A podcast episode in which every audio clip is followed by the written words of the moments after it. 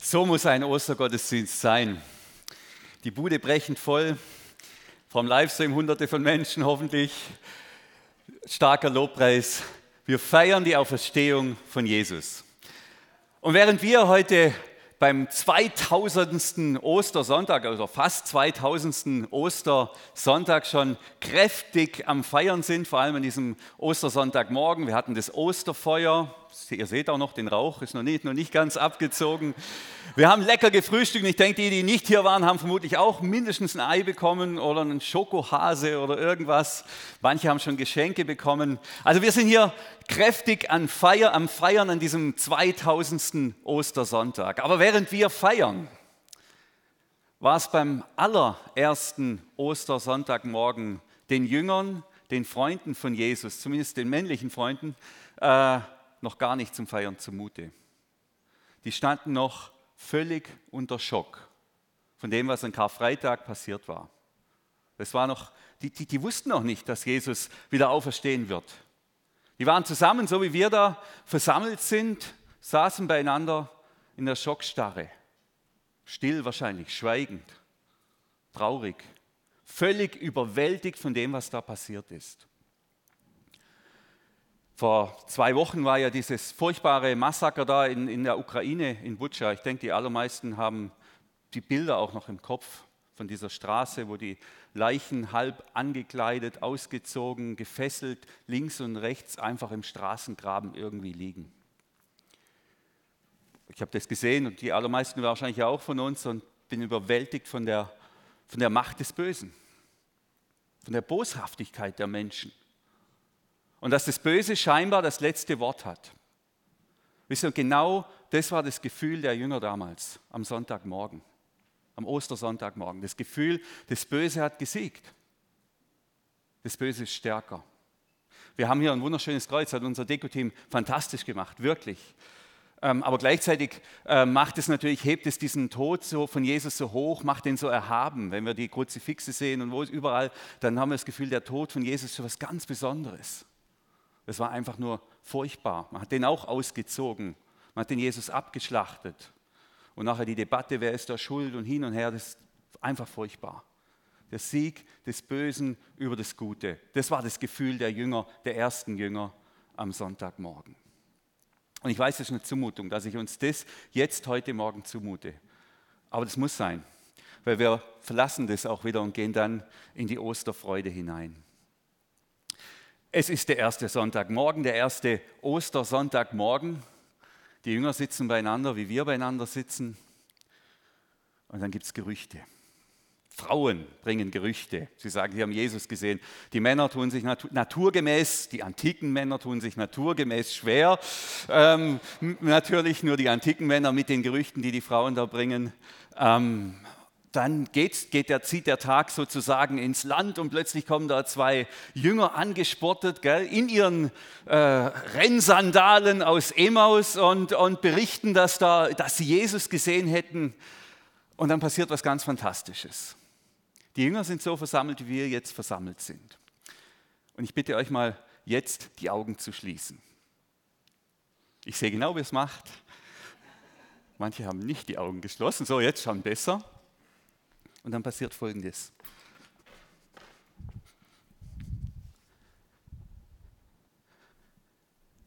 Jetzt dürft ihr die Augen wieder aufmachen.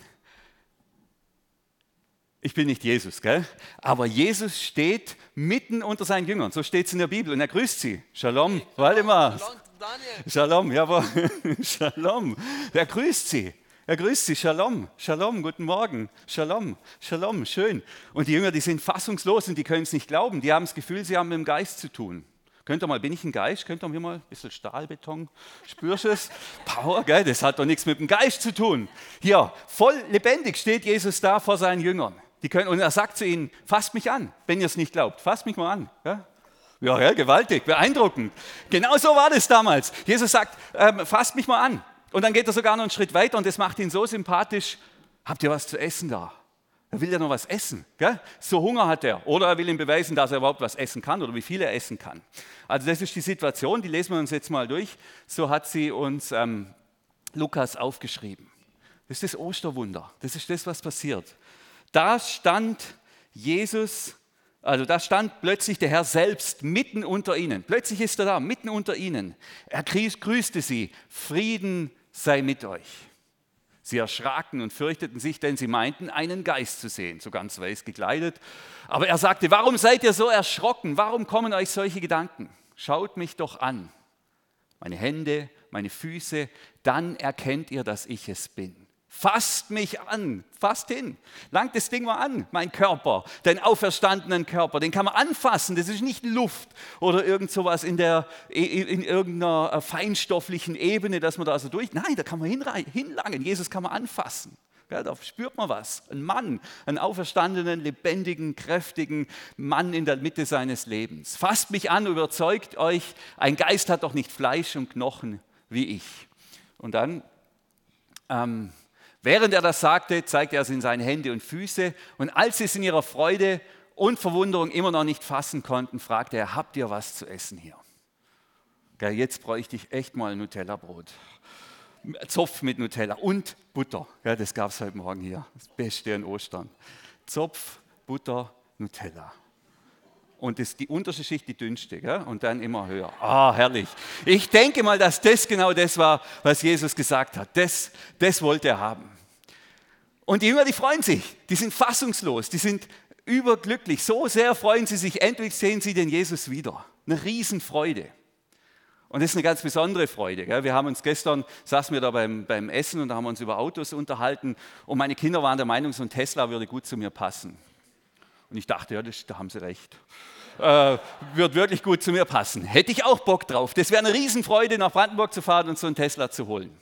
Aber die Freude, die jetzt hier, die die Jünger haben, die ist noch viel größer als die Freude über einen Tesla. Das ist die Freude über das Wiedersehen mit Jesus. Mensch, der war tot. Der war tot, der war nicht mehr da. Sie haben es ja gesehen, wie er, wie, er da, wie er da tot am Kreuz hing, wie er da schlaff runtergeholt wurde, wie er in dieses, in dieses Loch gelegt wurde. Und jetzt ist er plötzlich wieder da. Die Freude über das Wiedersehen von einem Menschen, der gestorben ist. Denk mal, wer ist gestorben aus deinem Umfeld? Wen würdest du gern wiedersehen? Fällt mir mein Opa ein zum Beispiel. Wir haben morgen Familienfest. Stelle ich mir vor, ich komme da hin und sitzt der da. Wir reden mal wieder über Landwirtschaft. Das wäre was. Wäre ich gleich dabei. Was wäre das für eine Freude? Das ist die Freude, die sehen Jesus wieder. Das ist die eine, Freude, die eine Seite der Freude. Und die andere Seite der Freude ist, es ist die Freude darüber, dass das Böse nicht gesiegt hat. Der, der da im Straßengraben lag in Butscha, der Jesus, der ist plötzlich wieder lebendig. Damit hat nicht das Böse das letzte Wort. Das Gute siegt. Und stellt euch vor, die würden lebendig werden und würden, würden zu denen hingehen, die sie ermordet haben, würden sie in den Arm nehmen. Ja, was wäre denn? Da, da wären wir total überfordert dann hätte das Gute endgültig gesiegt. Und genau das ist das, was an Ostern passiert.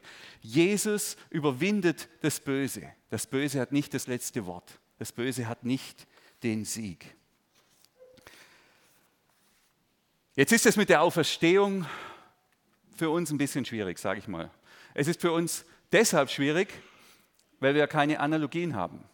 Niemand von uns hat je eine Auferstehung erlebt, oder Ines? Nicht? Nicht? Nein, hat noch nie eine Auferstehung erlebt. Ich auch nicht. Und deshalb tun sich viele Menschen schwer damit, an die Auferstehung zu glauben.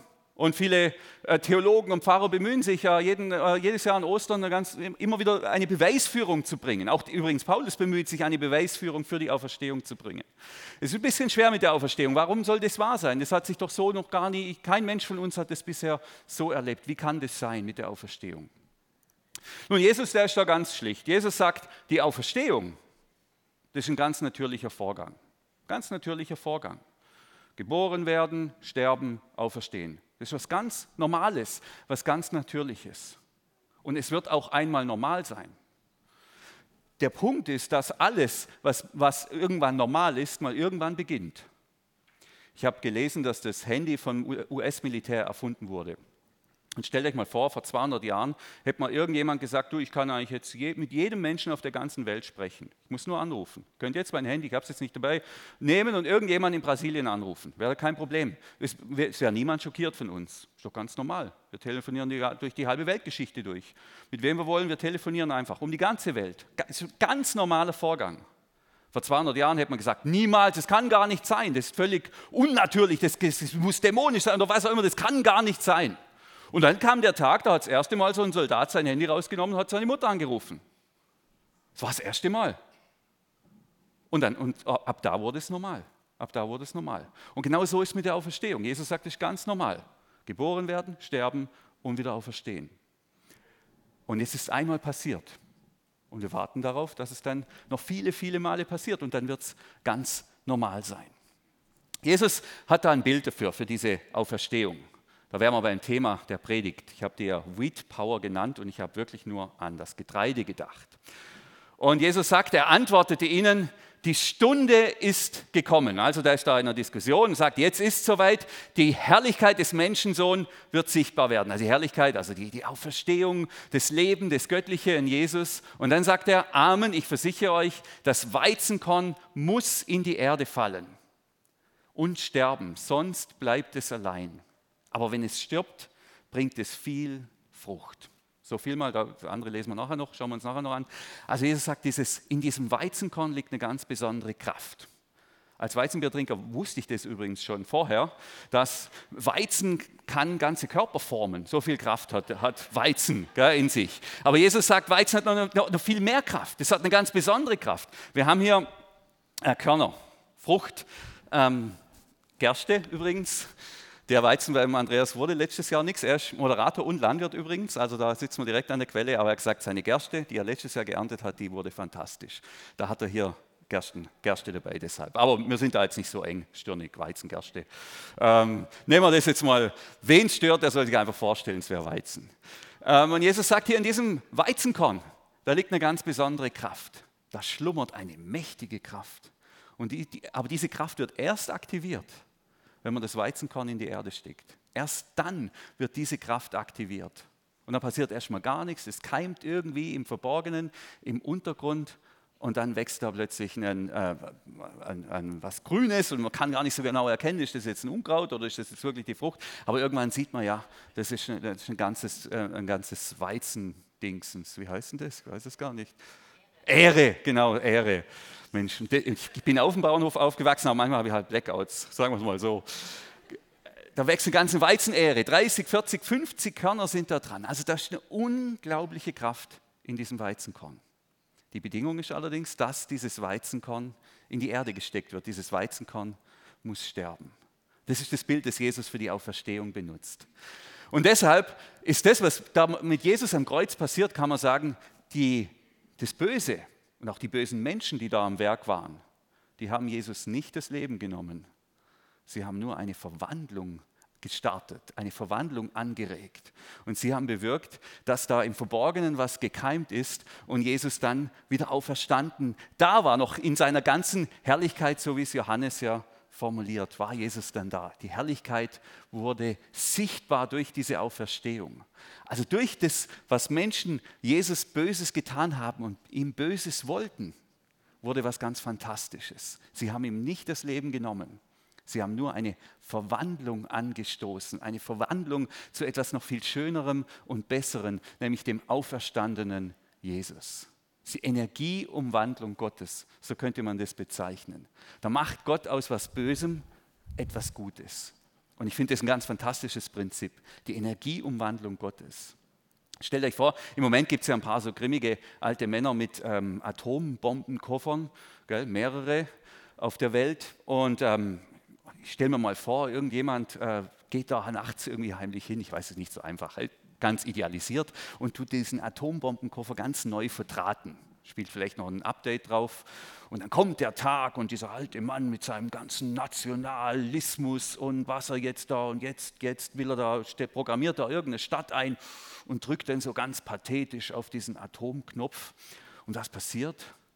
In der Stadt die er da eingestellt hat, spucken plötzlich alle Geldautomaten alles Geld aus und oben drüber steht im Display, das ist für die Kinder, kauft den Kindern Geschenken mit diesem Geld. Werden natürlich nicht alle tun, aber manche. Und die fahren zum Kindergarten und in die Schule und verteilen großartige Geschenke und Süßigkeiten an die Kinder.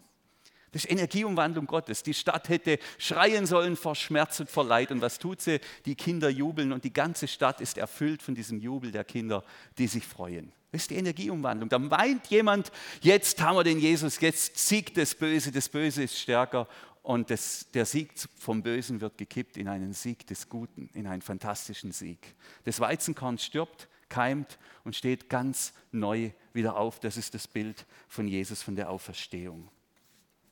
Und das Fantastische ist, und da zieht Paulus dann einfach gerade eine Linie weiter, er sagt, dass das genau für uns auch gilt. Das ist unglaublich. Mehr noch, der Geist, der in euch lebt, ist ja der Geist dessen, der Jesus vom Tod auferweckt hat. Dann wird derselbe Gott, der Jesus Christus vom Tod auferweckt hat, auch euren todverfallenen Leib lebendig machen. Das bewirkt er durch seinen Geist, der jetzt schon in euch lebt. Also was heißt es? Wer den Heiligen Geist Gottes in sich hat, der kann nicht sterben. Der wird zwar sterben, aber mit, der, mit dem Sterben beginnt was? Eine Verwandlung. Eine Verwandlung, an dessen Ende dann die Auferstehung steht. Stell euch das mal vor. Man kann mir das Leben nicht nehmen. Mir kann niemand das Leben nehmen. Man kann mich vielleicht umbringen, aber in dem Moment, wo man mich umbringt, beginnt da eine ganz sonderbare Kraft, eine ganz mächtige Kraft, die Kraft des Heiligen Geistes in mir zu wirken. Und ich werde wieder auferstehen, so wie Jesus auferstanden ist einen ganz neuen Körper, aber auch wieder zum Anfassen, stattlich, wird eine ganz neue, ganz neue Lebensqualität wird es sein. Diese Kraft lebt in uns. Kann man natürlich fragen, okay, wer hat denn den Heiligen Geist? Wer hat den Heiligen Geist? Habe ich den Heiligen Geist? Woher weiß ich, dass ich den Heiligen Geist habe? Manche strecken schon, super, jawohl, selbstbewusst, jawohl. Ja, wie, wie bekomme ich den Heiligen Geist? Das sind natürlich große Fragen, aber im Grunde sind sie gar nicht so groß. Jesus sagt, Gell? Wenn Kinder zu ihren Eltern kommen und sie um was bitten, dann werden die Eltern denen nicht irgendwelche statt Äpfeln Handgranaten geben oder irgendwas oder Schlangen, Skorpione, sitzen jetzt die Bilder von Jesus, sondern sie werden den Kindern geben, was die Kinder wünschen. Der Vater im Himmel, der Vater im Himmel tut es erst recht. Der gibt uns so gerne, was wir möchten. Und er sagt, wie viel mehr wird der Vater im Himmel denen den Heiligen Geist geben, die ihn darum bitten. Genau, das ist es. So kommen wir zu dem Heiligen Geist, indem wir Gott darum bitten. Sagen, Jesus, ich bin bereit, ich folge dir nach, bitte schenk mir diesen Heiligen Geist. Das ist alles. Brauchen wir keinen Hokuspokus, man braucht keine heiligen Männer, keine heiligen Rituale, heiligen Frauen, gar nicht. Einfach nur darum bitten, wie ein Kind zum Vater kommt und bittet. Und als Vater weiß ich, dass ich versuche, alle die Wünsche meiner Kinder zu erfüllen. Ich versuche es zumindest, da wo ich es für richtig halte. Der, Himmel, der himmlische Vater, der ist dann noch viel, viel, viel großzügiger. Er gibt uns gerne diesen Heiligen Geist. Und die Verheißung von diesem Heiligen Geist ist, dass wir ewig leben, auferstehen werden mit, mit der Kraft und durch die Kraft dieses Heiligen Geistes. Ich finde, das wäre jetzt mal ein kräftiges Halleluja wert. Bringen wir das mal hin. Eins, zwei. Halleluja. Ja, sauber. Ich hoffe, ihr habt es im Livestream aufgehört. Ich habe richtig was geboten heute Morgen. Das Problem ein bisschen ähm, bei diesem Bild auch vom Weizenkorn ist jetzt kein Problem, das liegt in der Natur der Sache, ähm, ist die Keimzeit. Die Keimzeit. Bei Jesus ging ja das schnell. Karfreitag war sein Tod, und dann äh, der, Ostersamstag und dann am Ostersonntag war er schon sichtbar, war er wieder auferstanden. In der echten Landwirtschaft dauert es länger, je nachdem, ob es Sommerfrucht ist oder Winter, ein halbes Jahr oder ein Jahr, bis, bis da was gekeimt ist. Das dauert. Das dauert. Und so ist es auch mit unserem Sterben und das Sterben der Menschen, die schon vor uns gegangen sind. Die sind noch unter der Erde. Das keimt noch. Das ist noch unsichtbar. Und es braucht Vertrauen. Ist auch immer diese Keimzeit ist eine Zeit der Unsicherheit. Ich weiß nicht, wie es dir geht als Landwirt, aber ich kann mir vorstellen, dass du sagst, oh, das ist natürlich, lieber habe ich einen Sack Weizen, wenn ich den sehe, ist schon weg und ich weiß ja nicht mal, ob es klappt, ob da überhaupt was kommt, kommt noch mal ein Spätfrost oder äh, und, und, wenn denn was wächst, weiß man auch nicht so genau, ist das Unkraut oder ist das überhaupt die richtige Frucht. Das ist schon ein Vertrauensschritt, hier diese Frucht loszulassen und ins, ins unsichere Terrain zu gehen. Aber es geht nicht anders. Es geht nicht anders. Jesus sagt, das finde ich ehrlich gesagt ein bisschen unangenehm, er sagt, Amen, ich versichere euch, das Weizenkorn muss in die Erde fallen und sterben. Das muss. Und äh, normalerweise, wenn man als Prediger muss sagt, gibt es immer Ärger. Wir möchten das nicht, dass wir irgendwie, wir möchten nichts müssen. nur wollen, selber entscheiden und mitnehmen, was uns gefällt. Aber Jesus sagt hier eindeutig, das Weizenkorn muss sterben. Das muss sterben, es geht nicht anders. Erst stirbt es und dann kommt die Phase der Unsicherheit, des Keimens im Verborgenen und dann kommt die Auferstehung und die neue Frucht. Es geht nicht anders. Ein Kollege von mir aus USA, klingt immer gut, wenn ich Kollege sage, ähm, der hat ähm, Folgendes gesagt, bevor etwas Neues sich entwickeln kann, muss etwas enden und zwar unwiderruflich. Ich glaube sogar eben, dass es hier nicht nur ein Prinzip ist, was für unser Leben gilt, so wie es Jesus in Johannes sagt, wer sein Leben liebt, wird es verlieren. Und damit meint er natürlich ähm, nicht, wer sein Leben in dieser Welt gering achtet, dass man sich irgendwie das Leben nehmen soll, ganz im Gegenteil. Aber er meint, dass man bereit ist, loszulassen. Das loszulassen, was mir so wertvoll ist und was mir so wichtig ist, auch in meinem Egoismus und in meinem Narzissmus, wo ich, wo ich mir so wichtig bin, dass ich bereit bin, das loszulassen. Und ich glaube auch, dass er meint, wenn die Stunde kommt und wenn ich weiß, es ist Zeit, heimzugehen, der Herr ruft mich, dass ich dann auch gehen kann. Das ist gar nicht so einfach. Das ist das große Sterben. Und das große Sterben, das übe ich im kleinen Sterben. Das übe ich tagtäglich, in den kleinen Dingen loszulassen. Und genau da gilt dieses Prinzip. Ähm, und da müssten wir, und jetzt sage ich wieder muss ganz bewusst, wir Christen, wir müssten eigentlich Weltmeister sein im Dinge sterben lassen. Wir müssten Weltmeister drin sein. Warum? Weil wir den Heiligen Geist in uns tragen und weil wir auf die Auferstehung hoffen.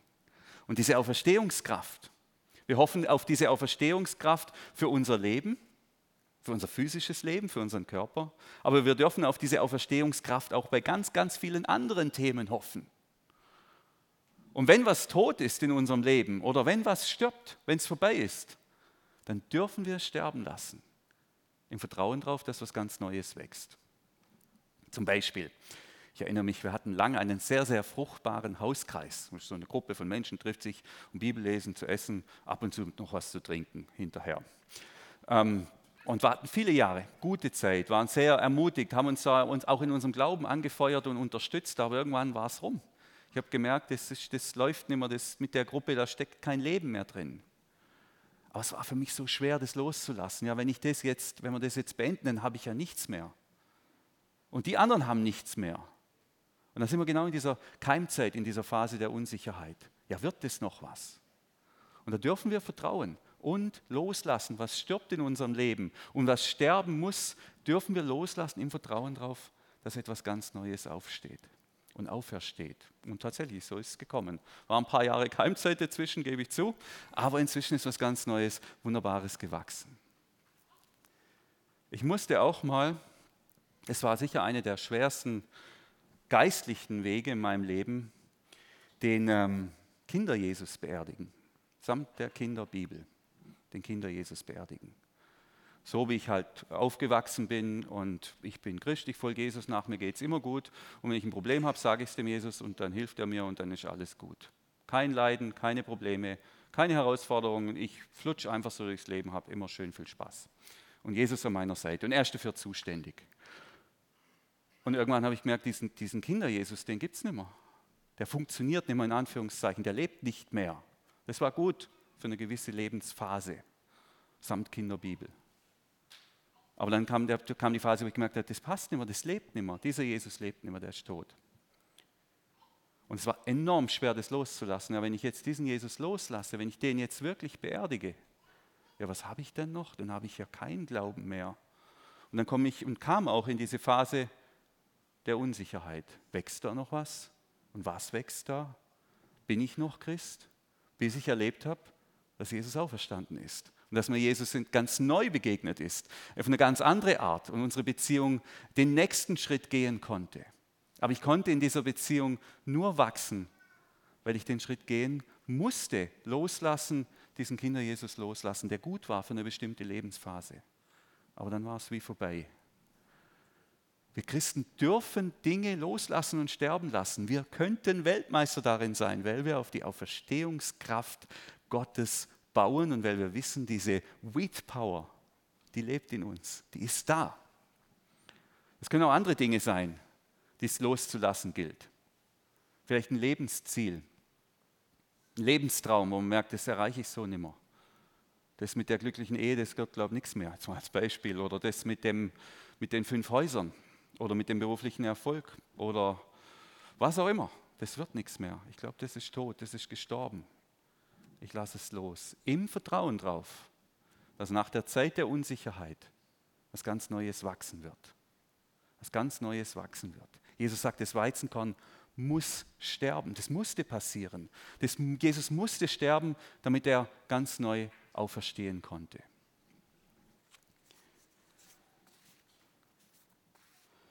Als ähm, dieses Massaker war in Butscha, hat am anderen Tag der Bischof von Kiew, der ukrainische Bischof, eine Predigt gehalten. Ich habe die dann auf Deutsch gelesen, die hat mich sehr berührt.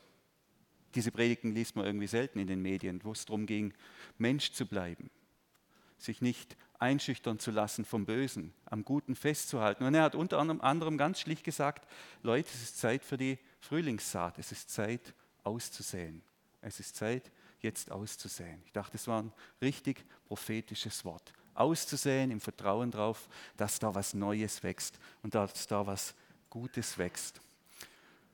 Und meine Einladung für diesen Sonntag, für diesen Ostersonntag, ist es, dass wir das üben und dass wir unser Vertrauen in diese Kraft, in diese Auferstehungskraft heute Morgen festmachen, festmachen mit Jesus. Ich habe hier, wir haben hier diese Weizenkörner, ein paar Erdschalen. Die Band darf schon mal gerne nach vorne kommen und sich einrichten. Und meine Einladung ist es, ihr könnt gerne nach vorne kommen, ohne Scheu. Ich mache da nachher auch noch ein bisschen Platz. Ihr könnt da so ein Korn nehmen und sagen, okay, ich weiß genau, da gibt es was in meinem Leben, was eigentlich tot ist. Aber es fällt mir so schwer, das loszulassen. Der Lebenstraum oder das Lebensziel oder die Vorstellung, dass ich noch gesund bleibe oder was auch immer. Da gibt, ihr wisst was, wenn da was ist. Und meine Einladung ist es zu sagen, ja gut, ich, ich lasse es los, ich lasse es sterben und begrabe es in der Erde, im Vertrauen darauf, dass was ganz Neues wächst. Wer sagt, ich weiß jetzt da nicht, von was du redest, stellen, alles ein bisschen komisch. Der kann einfach sagen, ja gut, ich nehme mein Leben und ich schenke mich dir, Jesus. Und ich gebe mich dir hin. Und symbolisch für, das, für den Tag, der einmal kommen wird, wo du mich rufst, lege ich jetzt dieses Korn hier in die Erde, ich pflanze das ein, im Vertrauen darauf, im Vertrauen darauf, dass du was Neues wachsen lässt und dass du mich dann, wenn die Zeit gekommen ist, ganz neu auferstehen lässt. In diesem Sinn nochmal, der Herr ist auferstanden.